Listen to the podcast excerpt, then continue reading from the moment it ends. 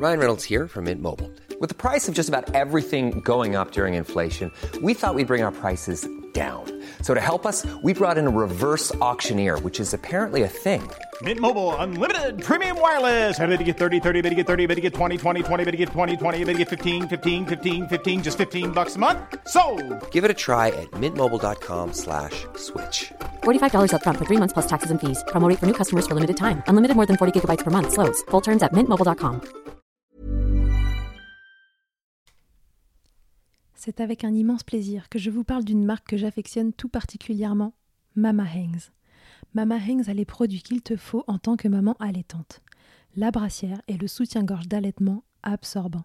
Ils sont conçus dans un tissu bien spécifique pour l'occasion, aka le micromodal, qui absorbe, sèche vite et te permettra d'éviter toute odeur, et ce en restant au sec. Tout ça veut dire que si comme moi tu as des fuites de lait d'un côté quand le bébé tète de l'autre, adieu coussinet d'allaitement qui se font la malle et bonjour brassière ou soutien-gorge qui tiendra toute la journée. Et ce n'est pas fini. Le petit nouveau de la collection, c'est le body, qui a les mêmes talents absorbants en s'ouvrant à l'avant avec des aimants trop pratiques. Ici, on ne se passera plus de ces produits top quali, beaux et confortables. Alors merci Mama Hanks de soutenir le podcast depuis si longtemps.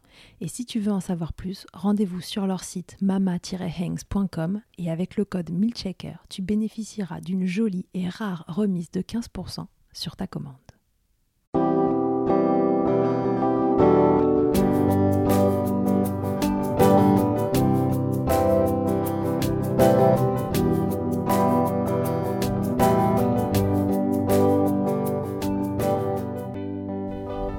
Bonjour et bienvenue dans Milkshaker, le podcast qui agite les idées reçues sur l'allaitement. Je suis Charlotte Bergerot-Palisco, la maman d'un petit garçon de 3 ans et ostéopathe spécialisée en périnatalité. J'accompagne les femmes et les enfants à différentes étapes, dont entre autres la mise en place d'un allaitement serein, en aidant les bébés à téter correctement. Ce podcast, je l'ai imaginé pour vous offrir des témoignages variés, des expériences de familles qui ont allaité plus ou moins longtemps et avec plus ou moins de facilité. Ici, vous découvrirez l'allaitement sous toutes ses coutures.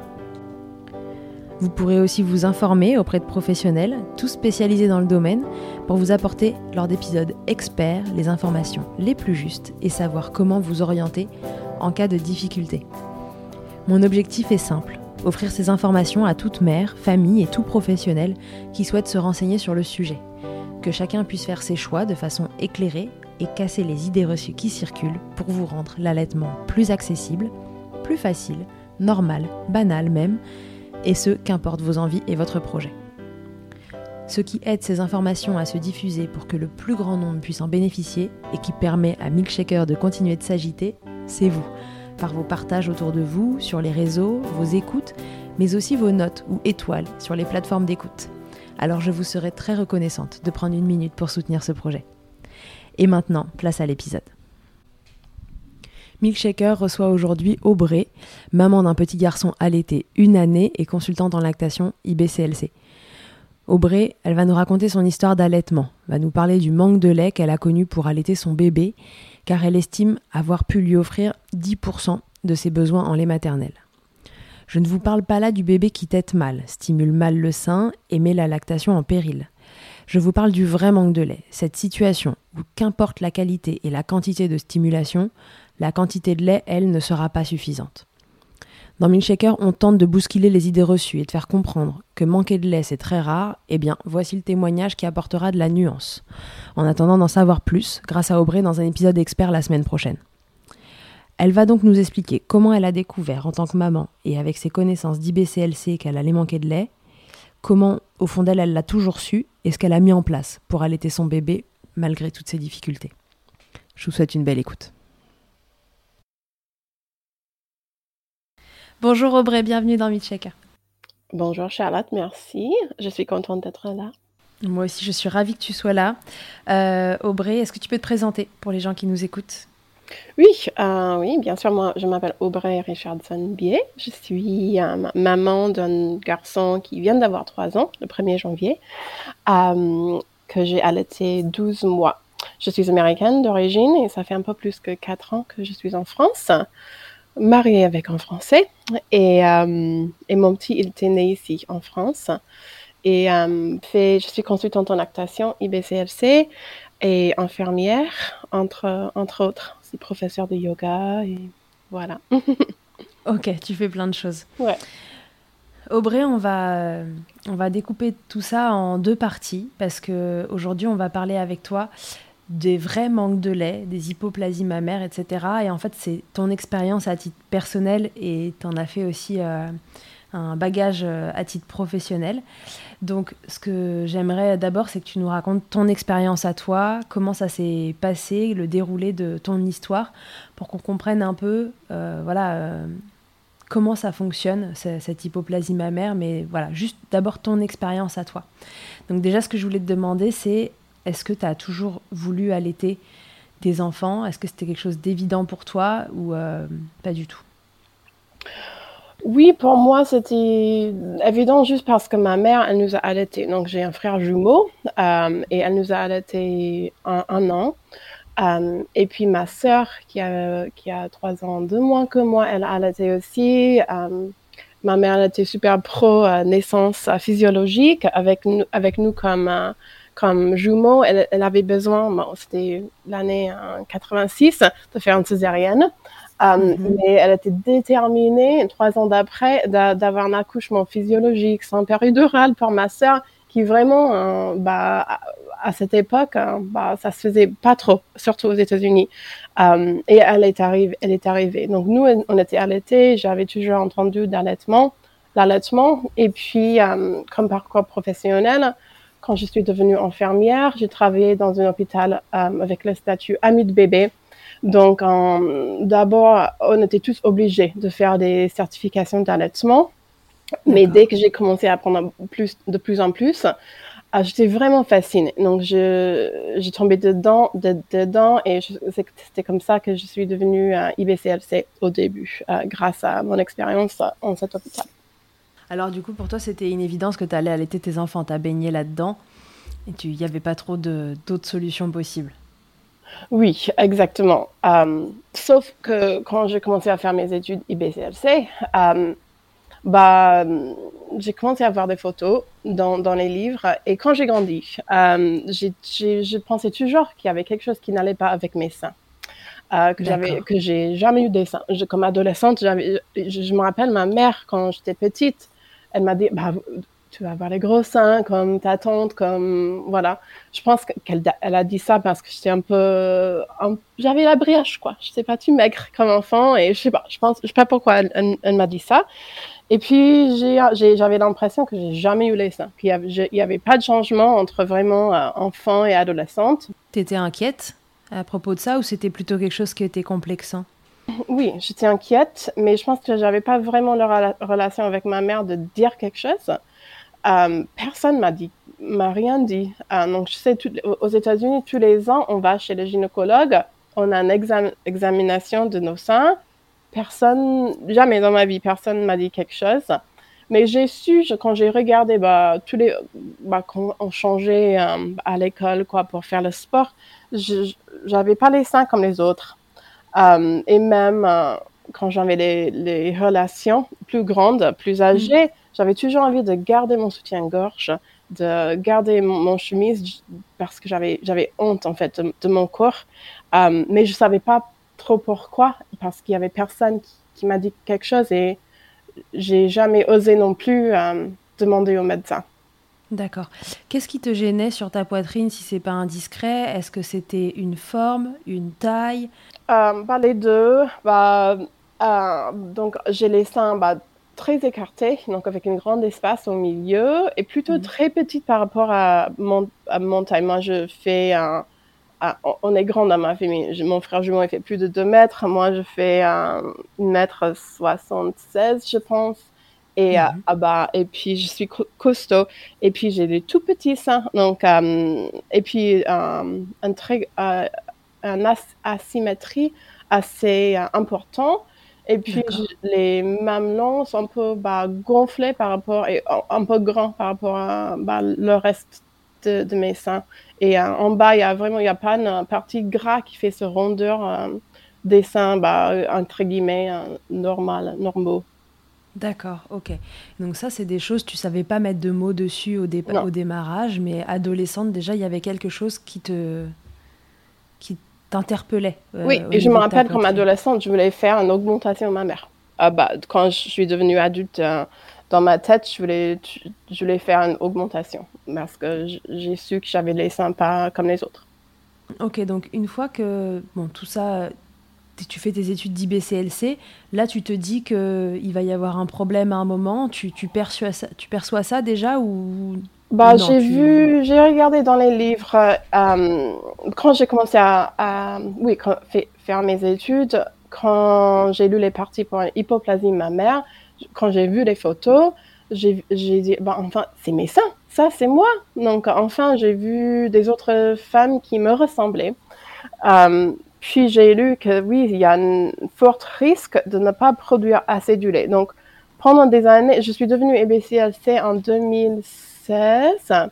Mhm. Et puis j'ai eu mon premier enfant en 2019. Donc là, ça faisait trois ans que je m'inquiétais, bah, même avant de tomber enceinte, de ne pas produire assez du lait après. Donc j'ai demandé à bah, plusieurs IBCLC, euh, avant de tomber enceinte, de regarder mes seins donc, je commençais à montrer mes seins à tout le monde, euh, partout.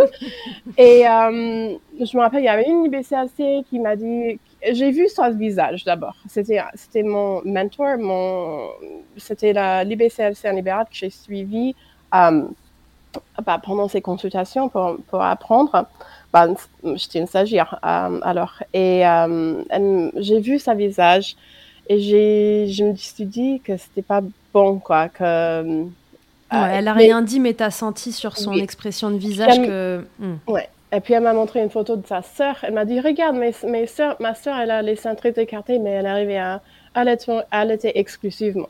Je disais Ok, bon. Puis, euh, bah, ici en France même, donc avant de tomber enceinte, euh, peut-être j'étais enceinte en fait. Et j'ai montré mes seins à une table de 4 IBCLC euh, pendant un dîner. Et voilà. Sympa vos dîners. voilà. Les dîners des, du IBCLC, des IBCLC. ça finit comme ça avec les seins en l'air. Non, euh, mais. non, c'est pas vrai. Euh, donc j'ai montré mes seins et puis tout le monde, tout m'a dit Oh non, monsieur, bon, ça va aller, c'est si rare une hypoplasie. Voilà. Puis, euh, je pense qu'il y avait une troisième fois que je montrais euh, mais c'est un, autre IBCLC qui avait une hypoplasie.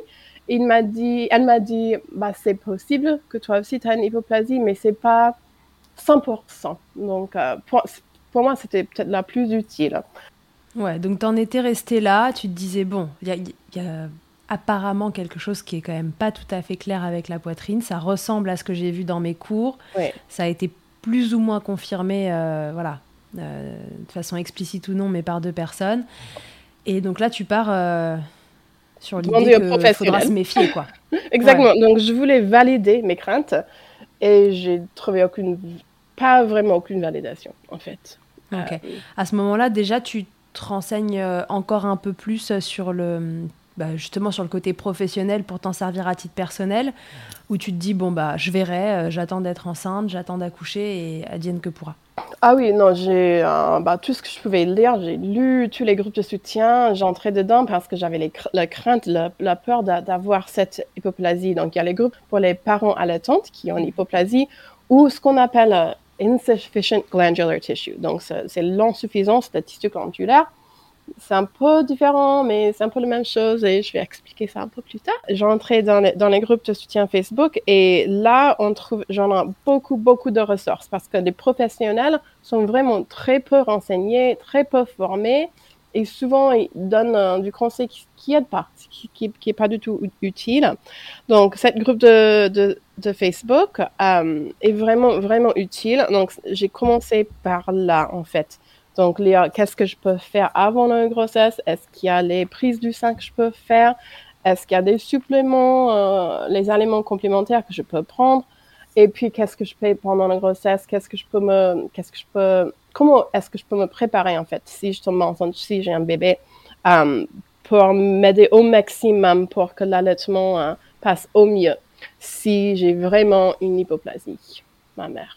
Donc, du coup, tu tombes enceinte? Je tombe enceinte facilement en fait. Donc, le jour que j'ai acheté un thermomètre pour commencer à, à bah, prendre mon température pour vraiment essayer de, de, tomber enceinte. J'ai aussi acheté un test de grossesse et j'étais enceinte. Donc, euh, j'avais toujours les règles euh, normales hein, et je tombais enceinte facilement toujours les, mes, mes taux de, dans les sangs de, de tout étaient normaux. Donc, euh, parce que même avant de tomber enceinte, je me disais, bah, est-ce que j'ai peut-être la syndrome de, des ovaires polykystiques? Donc, je me suis allée euh, chez le médecin pour faire tous les prélèvements du sang pour ça. Et mais non, il y avait, il y avait rien du tout. Donc, je soupçonnais, oui, exactement, qu'il y avait quelque chose qui n'allait pas. Puis, j'ai tombé enceinte facilement pendant la grossesse, euh, j'ai su que je, vers la fin de la grossesse, que je peux exprimer du colostrum euh, au cas où que j'ai besoin du complément dans les premiers jours. J'ai su que je peux prendre quelques compléments euh, alimentaires. Et ça, ça vraiment, ça dépend à chaque personne. Donc, mais moi, j'ai pris pendant toute la grossesse la luzerne qui peut aider potentiellement à augmenter les, la tissu mammaire euh, et aussi, après, je pense que c'était 36 semaines de grossesse, on peut prendre du moringa et du, ça s'appelle goat root, roux de la chèvre ou le galacta officinalis, euh, pour aider aux mêmes choses, euh, augmenter donc le volume là, en fait, ouais. tu es enceinte et encore une fois, tu restes persuadée qu'il va y avoir un souci après l'accouchement. Donc déjà, tu mets en œuvre tout ce que tu peux pour préparer le terrain et faire en sorte que ça se passe euh, le mieux possible. Oui, j'ai acheté un tire-lait de pompage euh, qualité hospitalière. Euh, moi, je n'avais pas vraiment une grossesse tranquille, tellement j'inquiétais pour l'allaitement, franchement. ouais. Tu étais déjà dans cette projection de l'allaitement, ça va être une galère, donc tu n'arrivais pas à profiter de ta grossesse. Oui, ou est oui. oui. Et pour moi, comme IBCLC, bah, comment, je, même je me, je me, disais comment je vais vivre ça, en fait, si je suis une IBCLC qui ne peut pas allaiter. Ouais, tu te dis un peu, c'est le comble de l'IBCLC de ne pas pouvoir allaiter, quoi. Ouais. Ok, je comprends. Est-ce qu'il y a d'autres signes pendant la grossesse qui vont dans le sens de ce que tu penses? Euh, Tout à fait. Au niveau physique, on dit que les seins ils se transforment pendant la grossesse. Ouais, normalement, que... Euh, dès 12 à 16 semaines la grossesse, bah, euh, on, le, bah, ou même avant, en fait. Non, mais dès 12 à 16 semaines de, de la grossesse, on peut avoir le colostrum qui commence. Mais même avant ça, on a souvent la première signe de la grossesse, c'est les changements de sein, en fait. Il y a les gens qui, qui, voient, ah, j'ai un peu les gros seins, là, peut-être je vais, je vais me faire un test de grossesse. Ou euh, sensible, ou voilà. Et moi, j'avais pas du tout ça. Donc, souvent, les, les seins, bah, elles augmentent en volume parce qu'on pousse, on fait on fait pousser le, bah, le, les, la tissu mammaire, les glands, les glands en fait, euh, les tissus glandulaires pour faire sortir, sortir le lait. Et euh, bah, les femmes avec une hypoplasie, on a soit pas de changement de sein, soit très très peu. Et ça, c'est souvent le premier un, peu de drapeau rouge entre guillemets. Euh, voilà, qu'on voit. Mais et moi, j'avais vraiment pas trop de changement de sein. Euh, j'avais un peu de la douleur au mamelon, mais c'était que ça peut-être une légère, légère augmentation en volume, mais pas autant que ça. Et puis, à la fin de la grossesse, je voulais vraiment sortir la colostrum et j'ai essayé à plusieurs reprises. J'arrivais pas trop à, j'arrivais pas, en fait, à sortir la colostrum.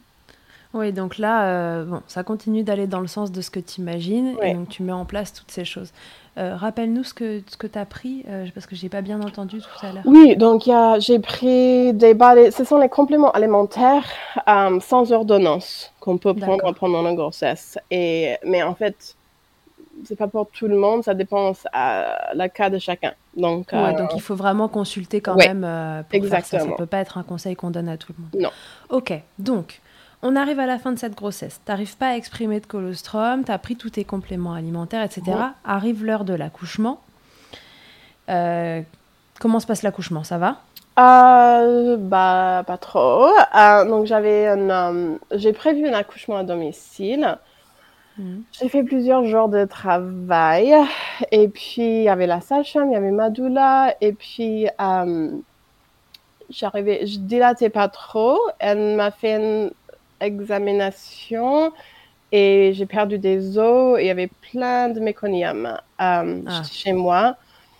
Et puis, euh, les battements de cœur commençaient à pas aller dans le bon sens. Donc, la sage-femme, elle m'a euh, elle m'a amené chez l'hôpital près d'ici, donc à la campagne, hein, voilà. C'était pas un hôpital de ville. Et j'ai une accouchement, j'ai une césarienne, en urgence. Donc, un peu l'inverse que je souhaitais. Euh, mais j'ai allaité dans les premiers, le première heure. Il a pris le sein. Bon, euh, il a bien pris, là. En fait, j'ai laissé au sein. J'ai fait que du poids pot avec lui. Euh, il m'a pas fait mal. J'étais, bah, contente qu'il a pris qu'il a bien pris le sein très très tôt. Euh, donc voilà, c'était l'accouchement. Ouais. Ouais, l'accouchement, donc c'était pas du tout ce que tu avais imaginé. Non. Ça fait un coup dur de plus dans, dans, tes projets, en plus, j'imagine. donc il se met au sein, il t'aide bien. Et alors, euh, et après, donc dans les premiers jours, un des grands euh, facteurs qu'on regarde, c'est est-ce que ce bébé arrive à, enfin, ne perd pas trop de poids et reprend ensuite son poids de naissance. Toi, il te fait pas mal, donc on a déjà ça en moins. Il arrive à s'accrocher. Mm. Et alors, est-ce qu'au niveau poids, est-ce que ça arrive à suivre? Euh, donc oui, pendant les deux premiers jours, ça allait. je l'avais sur moi tout le temps. Il était, bah, il était tout le temps. Euh, et puis après, j'ai exprimé manuellement. J'avais amené aussi mon spectra, mon tirelet, à l'hôpital au cas où. Euh, mais j'ai pas entendu beaucoup de déglutition. Mais il avait, euh, il avait les, les, les, les, couches, bah, les bons quoi, pipi, caca. Puis vers 72 heures, le troisième jour, il commençait à être vraiment pas du tout rassasié. Euh, pas de déglutition, pas de montée de lait en ce moment-là. Euh, pas de pipi caca, il a perdu plus que 10%. Et je sais qu'en France, pour sortir de l'hôpital, bah, on est obligé de prendre du poids. Pour moi, l'hôpital, c'était l'enfer. C'était un prison et je voulais vraiment sortir. Euh, mais je savais, bah, c'est le troisième jour, il a perdu plus de 10%. Bah, j'exprime mon lait, j'essaie de tirer mon lait. Euh, il déglutit pas, donc faut que je donne quelque chose d'autre en fait. Euh, faut qu'il bah, qu'il se nourrit, quoi. Euh, mhm. Peut-être je vais, je vais avoir un, un lait après, je sais pas. Je sais, après une césarienne, ça peut prendre jusqu'à cinq jours même d'avoir un lait. Je fais tout ce que je pouvais. Euh, donc, j'ai demandé du, du, lait artificiel à l'auxiliaire de puéricultrice, avec, bien sûr, avec les larmes euh, mhm. dans les yeux, les, les grosses larmes. J'ai beaucoup pleuré. Euh, et, puis, en plus, on est à J3 de postpartum. bon. Ouais. Pas le moment où on est les plus vaillantes non plus. Oui, exactement. Donc, et puis, euh, j'avais une grosse baby blues. Après, euh, aussi, je, pense que tout est lié, mais euh, donc j'avais demandé du lait artificiel et puis elle m'a dit, bah, où est-ce que vous avez fait votre formation de, IBCLC Parce que les IBCLC en France, bah, elles donnent pas du, du lait artificiel. Boum, allez, prends-toi ça, sympa. Oui, et déjà, bah, j'avais déjà dit aux, sages-femmes et les auxiliaires que je, soupçonnais euh, bah, une hypoplasie euh, pour telle et telle raison. Elle m'a demandé, bah, si vous souhaitez, on peut venir regarder la prise du sein et tout ça. Et donc, je, les appelais pour venir, venez voir la prise du sein. C'était toujours nickel. Euh, donc voilà, j'ai donné du lait artificiel euh, bah, avec les larmes à chaque fois. Et puis j'ai sorti de l'hôpital. Euh, mais je me rappelle, j'avais une grosse baby blues. J'étais obligée. Bah, j'arrêtais pas de pleurer en fait. Euh, et même quand je rentrais chez moi, j'arrivais pas à dormir. J'étais tellement fatiguée, mais euh, j'arrivais pas à dormir. Et ça a duré jusqu'au huitième jour après après l'accouchement en fait. Euh, C'était si intense. Ouais, et je pense que c'était un peu lié à l'échec hein, d'accouchement, l'échec d'allaitement hein, aussi. Ouais, ça faisait beaucoup à encaisser euh, quand on avait décidé d'accoucher euh, par voie basse à la maison, euh, se retrouver à l'hôpital en césarienne d'urgence et avec cet allaitement espéré qui en plus se met pas en place comme on veut, là ça fait quand même un peu. Ouais, et à l'hôpital même, quand je suis allée, bah, en fait je suis allée avant la, avant la grossesse pour euh, la sage m'a dit que j'étais obligée euh, au cas où pour un transfert euh, de de voir l'anesthésiste ouais exactement l'anesthésiste donc je suis allée j'ai vu une sage-femme elle m'a dit non non il va pas il va pas vous voir si vous venez ici et vous avez besoin d'une une euh, péridurale, bah, en fait, non, il va refuser parce que c'était votre choix de faire un accouchement à domicile. Donc, je dis, OK, bah, je suis partie. Et puis, bien sûr, c'était la même sage-femme la, nuit de, la césarienne. Et elle m'a dit, bah, la première chose qu'elle m'a dit, ah, je savais que je vous voir, hein, que je vais vous, que j'allais vous voir. Je savais que vous allez revenir. Euh, et donc, ça a commencé mal. Et euh, elle m'a dit, bah, je vais appeler l'anesthésiste euh, pour la césarienne et s'il est gentil, il, il, va vous faire une péridurale avant, sinon ça, ça sera sous, sous anesthésie, anesthésie, générale. En toute bienveillance en plus, ok, oui. super. Ouais. Ouais, donc tout ça, ça te mène à être évidemment dans un état psychologique qui est fragile après l'accouchement. Ouais sachant qu'on l'est de toute façon euh, au moins à minima euh, quand on vient d'accoucher. Et euh, tu rentres à la maison, tu continues de donner ces compléments Je rentre à la maison, je continue de donner le sein tout le temps, et j'ai commencé à mettre en place une, une, une, un dispositif d'allaitement. bah, c'est pour donner le lait artificiel en complément et je commençais à faire les pesées parce que j'ai une balance qui est sensible à 1 gramme, donc très, qui coûte très cher. Euh, on, utilise, on utilise ça aux États-Unis comme IBCLC. Donc, à chaque fois, ils, prenaient entre 5 et 10 millilitres de mes seins. Donc, euh, j'avais une montée de lait. Après ça, c'était pas vraiment une montée de lait. C'était genre une toute petite partie de mes seins. Avec, j'en ai une ligne en haut qui était un peu dure, un, peu dure. Et c'est tout. Il y avait rien dans tout le, reste de mes seins. Rien du tout. Um, donc, en ce moment-là, je commençais à faire ce qu'on appelle le triple feeding. Um, ça veut dire qu'on donne le sein, on donne un complément et on tire notre lait. Um, et puis, on ah. nettoie tout et on recommence. Ah ouais, donc là, c'est parti pour euh, le plan d'attaque euh, pour allaiter, quoi. Ouais. Triple alimentation. Exactement. Donc, je commençais à faire ça. j'ai donné le, le, complément avec, ça s'appelle, oui, le DAL. Euh, j'avais deux dalles, j'avais le dalle le dalle de Medela et l'autre ça s'appelle Lactate, mais de toute façon, c'est, oui, voilà un petit sachet avec un petit tube qui va dans le sein de bébé. Donc ça veut dire que euh, ça peut aider à stimuler parce qu'on est au maximum au sein en fait. Mm-hmm. Euh, puis oui, chaque fois quand j'ai vu, ah oui, bah en fait ça m'a confirmé parce que chaque tété pesé de prendre 5 et 10 millilitres, bah c'est c'est pas normal hein, après une semaine, après deux semaines. Hein, voilà, donc euh, on doit être plutôt vers 30 euh, la fin de première semaine, euh, un peu plus vers 60, vers troisième, et vers un mois à 90, 120. Euh, et j'ai jamais réussi à, même en tirage, tirer plus que 10 millilitres. j'ai tiré aussi après chaque tété, et la plupart j'ai rien eu, les gouttes. Um, et c'était une bonne tirelet avec uh, les tétrelles. I'm Sandra, and I'm just the professional your small business was looking for. But you didn't hire me because you didn't use LinkedIn jobs. LinkedIn has professionals you can't find anywhere else, including those who aren't actively looking for a new job but might be open to the perfect role, like me.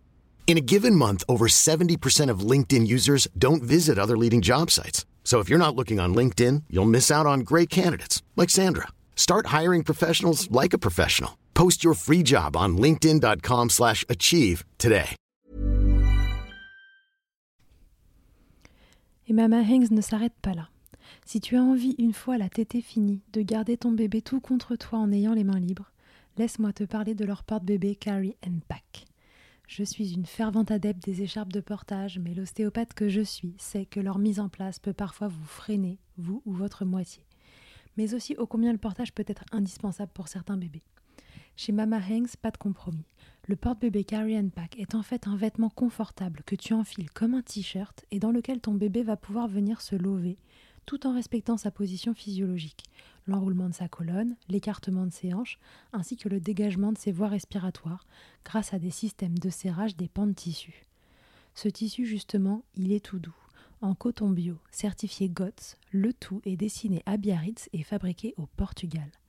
Tu pourras l'utiliser de la naissance jusqu'aux 10 kg de ton bébé, de quoi t'assurer un certain nombre de câlins collés serrés.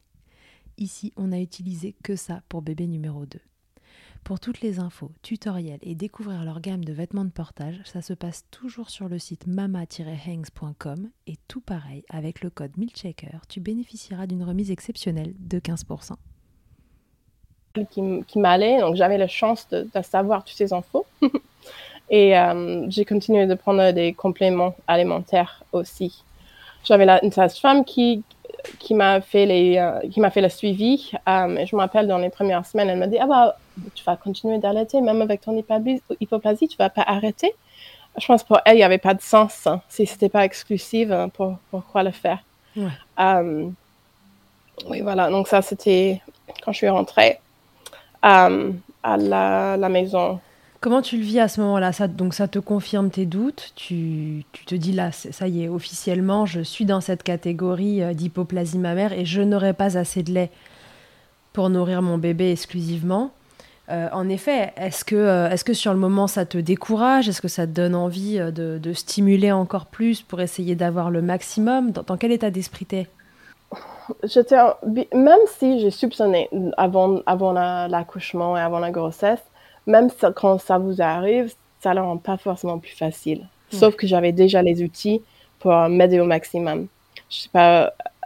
Euh, et donc oui, bien sûr, ça m'a beaucoup dép déprimée. J'étais très triste, je me sentais très seule et pas beaucoup de choses. Bah, en colère, euh, sais, chaque fois quand j'ai lu, j'étais les groupes Facebook, bah, les mamans qui voulaient arrêter leur lait et tout ça, qui avaient trop de lait, euh, ou euh, que j'avais j'avais envie en fait d'être ces mamans qui allaitent si facilement. Donc mmh. juste sortir à nourrir votre bébé à l'extérieur sans préparer un lait artificiel avec une dalle et prendre tout ça avec avec soi et puis rentrer pour le nettoyer. Euh, oui, parce que là, c'est l'allaitement, mais euh, version euh, difficulté euh, max, quoi. Enfin, là, oui, on peut, on peut, faire, on peut pas faire plus, en fait. Mmh. On, fait le maximum, mais c'est épuisant, surtout quand on est on est tout seul, on n'a pas de, de, soutien autour de soi, en fait. Je suis isolée à la campagne, hein, pas de famille, pas d'amis. Euh, en première sortie de la maison, c'était à six semaines après. Euh, ouais. Donc, j'ai pris la voiture toute seule pour aller à une réunion de la Lecce League. Mm -hmm. euh, bah, j'avais beaucoup d'angoisse, en fait, pour y aller. Je me disais, bah, je peux pas que donner le sein. Et, bah, et c'est la fin, bien sûr, et c'est réveillé fin pendant la réunion. Donc j'ai sorti le sein, j'ai sorti mon dalle, j'ai tout préparé, et puis j'avais tous les mamans autour de moi. Mais qu'est-ce que c'est que ça? À quoi ça sert? Je me sentais un peu comme un animal dans un zoo en fait. Et il y avait une maman qui m'a dit ah bah vous pouvez pas, vous pouvez pas juste lui mettre au sein tout le temps, sans cesse. Et je dis bah, bah non, en fait ça ça va. Ça ne suffit J'ai déjà essayé, donc oui, exactement. Ça rentre dans la. Est-ce que vous avez essayé Est-ce que tu as essayé ça Est-ce que tu as essayé ça? T'avais l'impression qu'on te croyait pas finalement, que oui. c'était pas légitime ton truc? Oui, que c'était pas légitime euh, et que j'étais pas ni dans le groupe de mamans allaitantes, ni dans le groupe de, de mamans euh, au biberon euh, de lait artificiel. que je rentrais pas, de, je rentrais dans aucun cas en fait. Mm -hmm. Donc là, ça fait six semaines que tu es en triple feeding là. oui. Je sais pas le feeding. Oui j'ai un triple feeding à ce moment-là. Et puis, euh, et puis j'ai soupçonné un frein. Je disais, bah, il a un frein, je vais faire couper ses freins pour me donner euh, bah, tous les chances, en fait. Est-ce que si je coupe le frein, euh, bah, je vais peut-être avoir un peu plus de lait parce qu'il va avoir plus de mobilité avec sa langue pour mieux stimuler. Il avait, il avait peut-être même pas un frein qui gênait, mais je voulais me donner toutes les chances, en fait. Ouais, Donc, ouais, j'ai monté à Paris. Euh, c'était aussi vers six semaines avec mon mari euh, pour faire couper son frein parce qu'à l'époque euh, on faisait ça et ça n'a pas vraiment fait ça n'a pas vraiment augmenté ça ça a rien fait pour moi en fait ouais.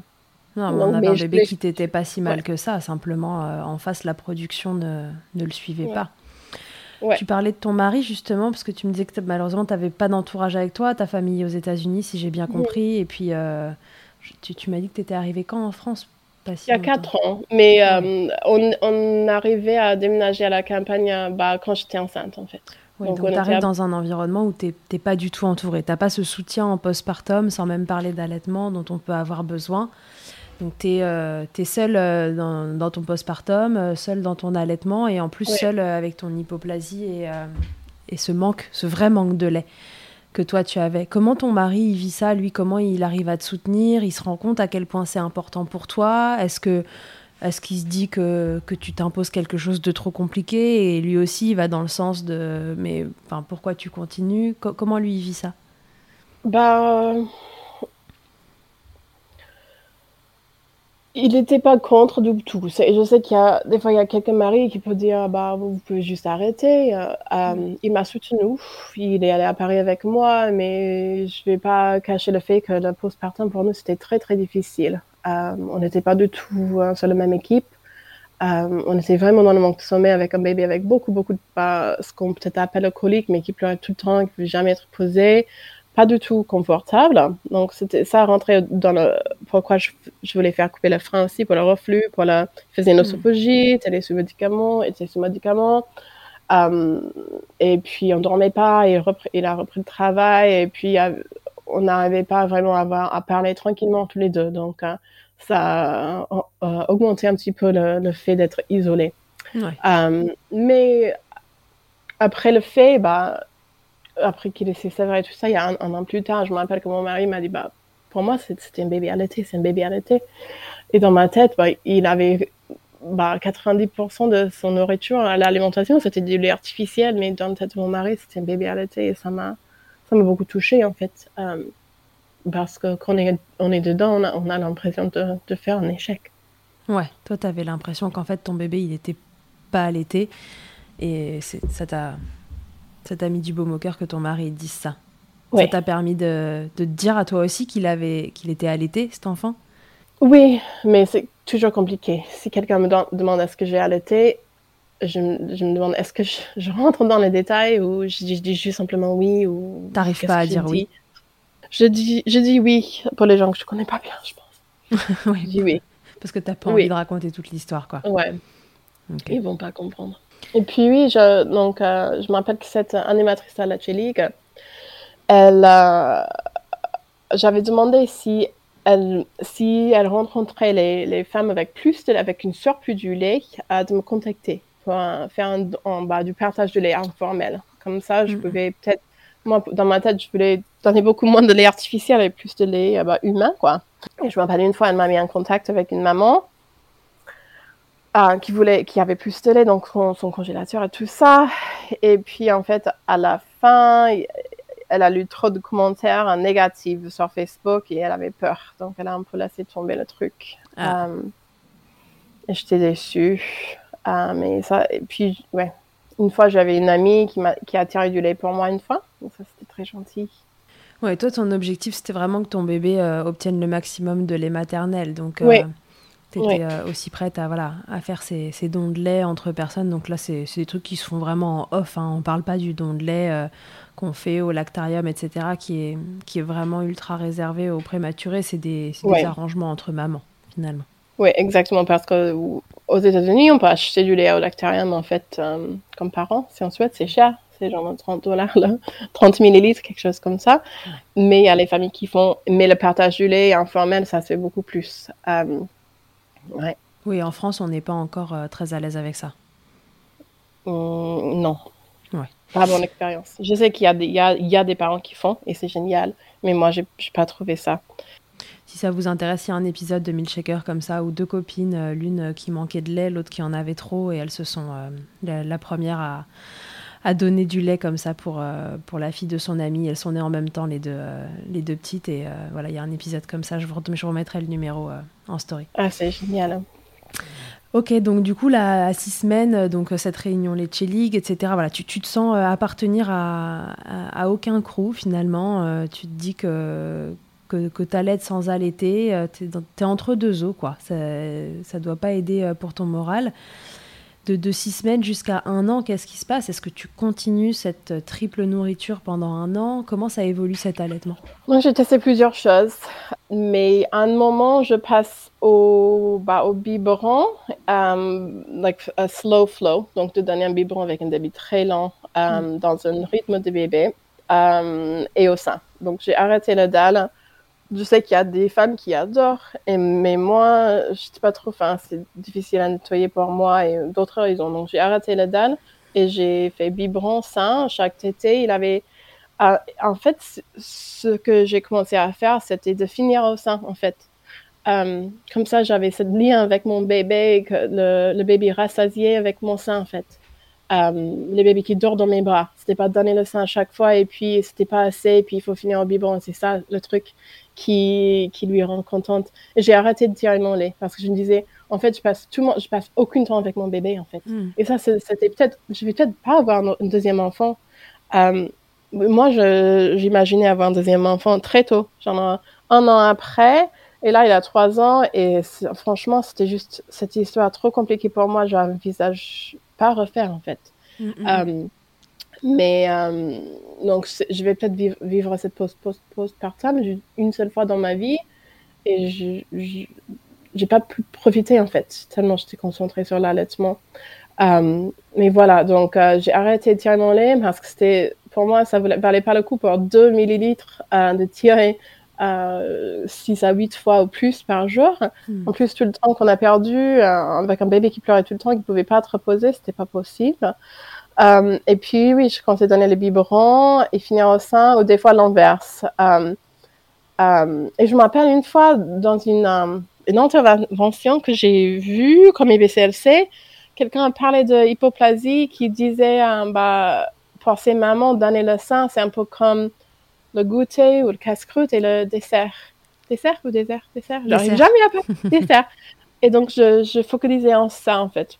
Tout le monde adore les, les- le goûter et le dessert. Donc, euh, que c'était plutôt ça, en fait. euh, que je donnais quand même des anti... Il avait toujours mes, mes anticorps. Il avait ce lien avec moi. C'était bien sûr toujours une baguette magique pour lui endormir.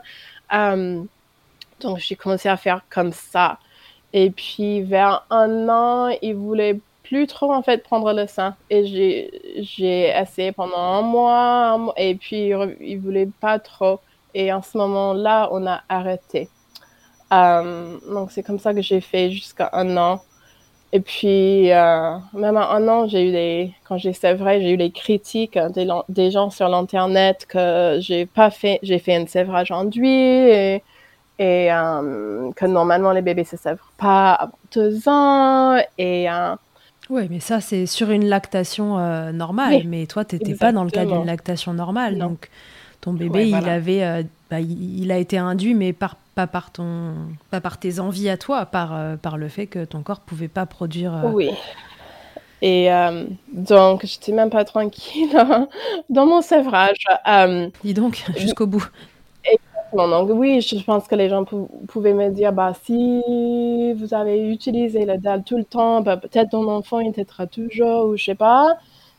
Mais c'est un peu trop tard, c'est la décision que j'ai prise. Euh, c'est ça qui a Oui, et fonctionné puis pour nous. c'est une décision que tu as prise aussi parce Ouais. que, parce que je, enfin, moi je te rejoins complètement là-dessus, si je peux donner mon avis, mais il y a un moment où ce qui est important, c'est toi, c'est ton bébé. Et euh, Ouais.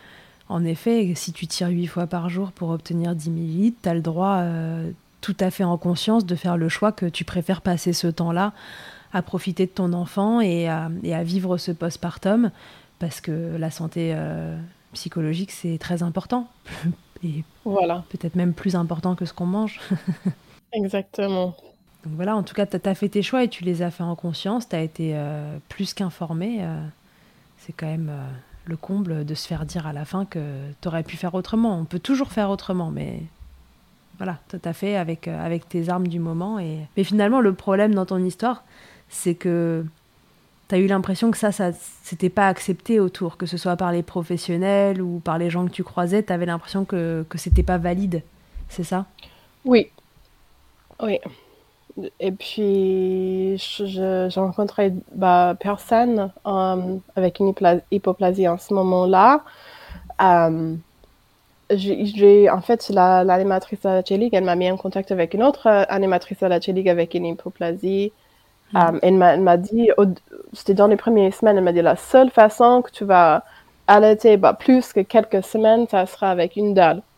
Et euh, bah, c'était pas du tout notre cas. On a réussi avec un biberon jusqu'à 12 mois, donc je sais que toutes les familles sont différentes. Et euh, voilà, mais je sais qu'elle voulait m'aider. Euh, mais non, j'avais j'avais pas des gens mon- dans mon entourage qui comprenaient, qui m'a soutenu, mais je pense que je, je m'isolais aussi encore de plus en plus. Je pense que j'ai fait dépression postpartum et euh, j'étais un peu toute seule dans mon petit bulle à, à la campagne.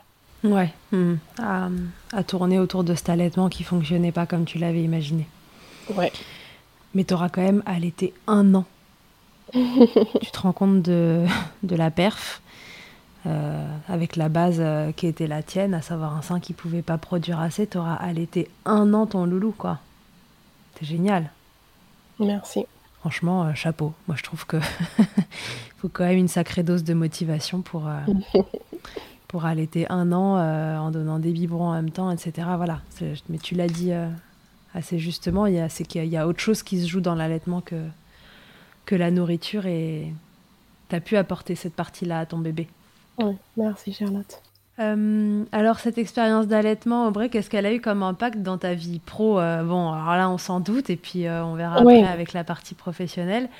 Et, euh, et au niveau perso, est-ce que, voilà, est-ce que ça t'a apporté des choses malgré la, tourmente sur le moment? Ça m'a, beaucoup aidé à aider des autres mamans euh, qui souffrent d'une hypoplasie ou une manque de lait, en fait, d'avoir beaucoup d'empathie, de donner des moyens, euh, de se préparer et de vraiment informer des autres professionnels de santé parce que c'est ça qui manque le plus. C'est les mamans qui cherchent les réponses.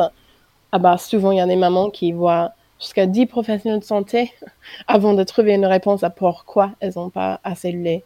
Donc, euh, euh, c'est ce que, c'est ce que j'ai fait après. C'était vraiment creuser dedans. Euh, bah, je fais un sondage des mamans partout dans le monde.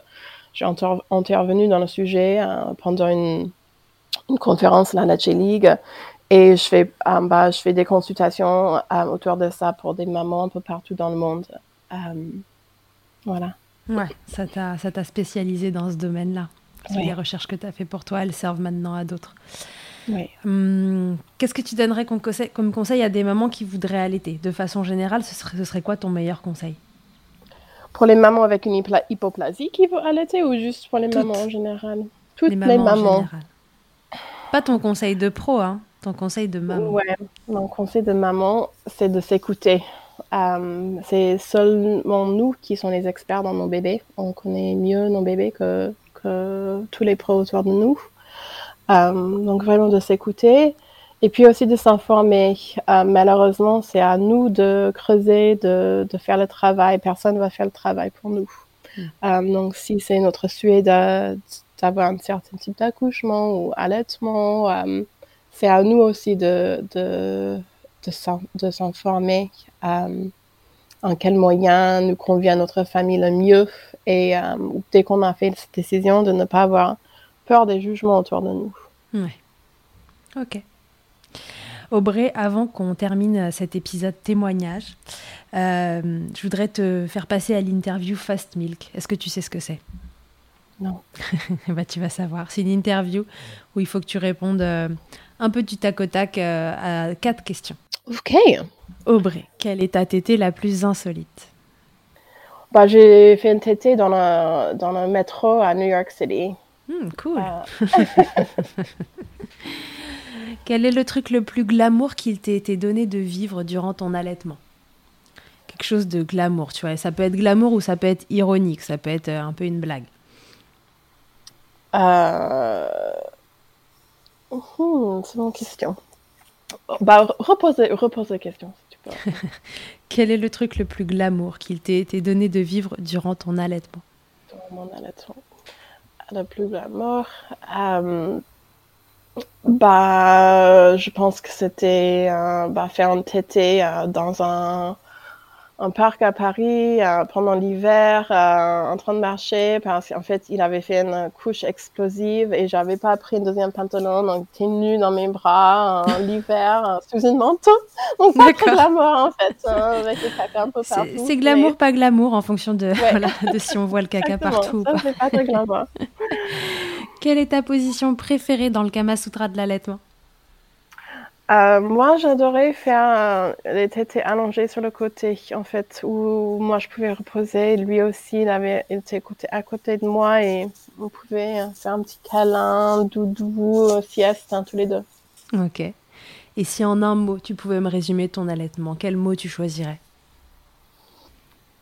Je choisirais. euh, euh, bah, je cherche en fait un mot en français. Dis-le en anglais, sinon on essaiera de le traduire. Warrior, guerrière en fait, c'est Ouais. ce que je cherchais. Guerrière, Je pense que c'est pas mal. Warrior, ça marche aussi, si tout le monde comprendra. warrior, ouais. Ok, super. Merci Aubrey d'avoir raconté ton histoire. Merci à toi. C'est vrai qu'on n'en entend euh, pas tant que ça, mais que souvent ça doit être un petit peu passé sous silence finalement, vu ton Ouais. expérience à toi. Et, euh, je pense que j'en ai croisé, moi, des mamans comme ça euh, sur ma route. Et c'est vrai que, alors, euh, dans ces cas-là, je pense que le, le mot avait été posé, mais je ne sais pas si elles avaient vraiment pris le- l'am- l'ampleur du, du truc derrière. Et voilà, je pense, que, je pense comme toi que c'est important d'informer sur ce sujet-là. On va voir après dans l'épisode pro à quel point c'est finalement un peu plus fréquent que ce qu'on imagine. Aujourd'hui, voilà, Mm. on essaie déjà de, de faire connaître l'allaitement comme quelque chose qui est possible. En fait, on essaie de, de contrer les idées reçues, de dire que les mamans n'ont pas assez de lait, etc. Mais voilà, là, ça va être intéressant aussi de voir le, bah, ce petit pourcentage qui reste, en fait, euh, Ouais. de comment il est et comment on peut accompagner ces mamans-là aussi, parce que leur dire que c'est très rare ne, ne suffit pas, en fait. À... Oui, et en plus, les gens disent aussi, bah, la seule, le seul moyen que les femmes allaitantes, euh, euh, la seule raison que les femmes ne peuvent pas allaiter, c'est une hypoplasie. Mais en fait, on peut allaiter. On peut juste pas allaiter exclusivement. Donc déjà, il y a ça. déjà, Ouais. ça peut changer. Et oui, euh, oui, ça, serait très intéressant de- d'aborder. Bah, c'est pour ça que j'avais fait ce sondage, pour avoir euh, bah, beaucoup de voix derrière moi, beaucoup d'expérience pour dire qu'en fait, je n'étais pas le seul. Ouais. Et on est beaucoup plus nombreux que les gens pensent. Euh, Mhm. Et notre expérience est valide. Euh, c'est ça un des thèmes, c'est la validité, le deuil de, de l'allaitement qu'on souhaitait faire. Euh, et puis, euh, oui, le, le sens qu'on est un peu seul, euh, qu'on ne rentre pas dans, les, dans, les, dans aucun cas, en fait. Voilà. Bon, bah, on en reparle plus en détail dans l'épisode expert. On se laisse Ouais. sur ça aujourd'hui et on se dit euh, à la semaine prochaine. Cool, nickel, parfait. Merci beaucoup, Charlotte. De rien. Que ce soit votre première écoute ou que Milkshaker vous accompagne régulièrement, merci beaucoup d'avoir écouté cet épisode. Si vous aimez ce podcast, je vous rappelle que vous pouvez donc le noter, vous abonner sur votre plateforme d'écoute et on peut se retrouver sur les réseaux at Milkshaker Podcast pour échanger ensemble. Vous pouvez aussi retrouver tous les épisodes sur mon site internet charlotte-bergerot.fr et si vous me cherchez en tant qu'ostéopathe, pour vous ou pour votre bébé, vous pouvez me retrouver à Suresnes dans les Hauts-de-Seine au centre IG4U que j'ai créé en 2020. Vous y trouverez aussi une équipe de thérapeutes spécialisés dans la prise en charge de la femme et de l'enfant. Pour plus d'infos, rendez-vous sur le site IG4U, IG ça s'écrit YGY, et sur Doctolib pour la prise de rendez-vous. On se quitte en musique avec Emma et son titre Blinded, écrit et composé en collaboration avec Nemen. Je vous dis à très vite pour un nouvel épisode, et d'ici là, n'oubliez pas, prenez soin de vous, milkshakez autant que vous le voudrez, et bousculons ensemble les idées reçues sur l'allaitement maternel.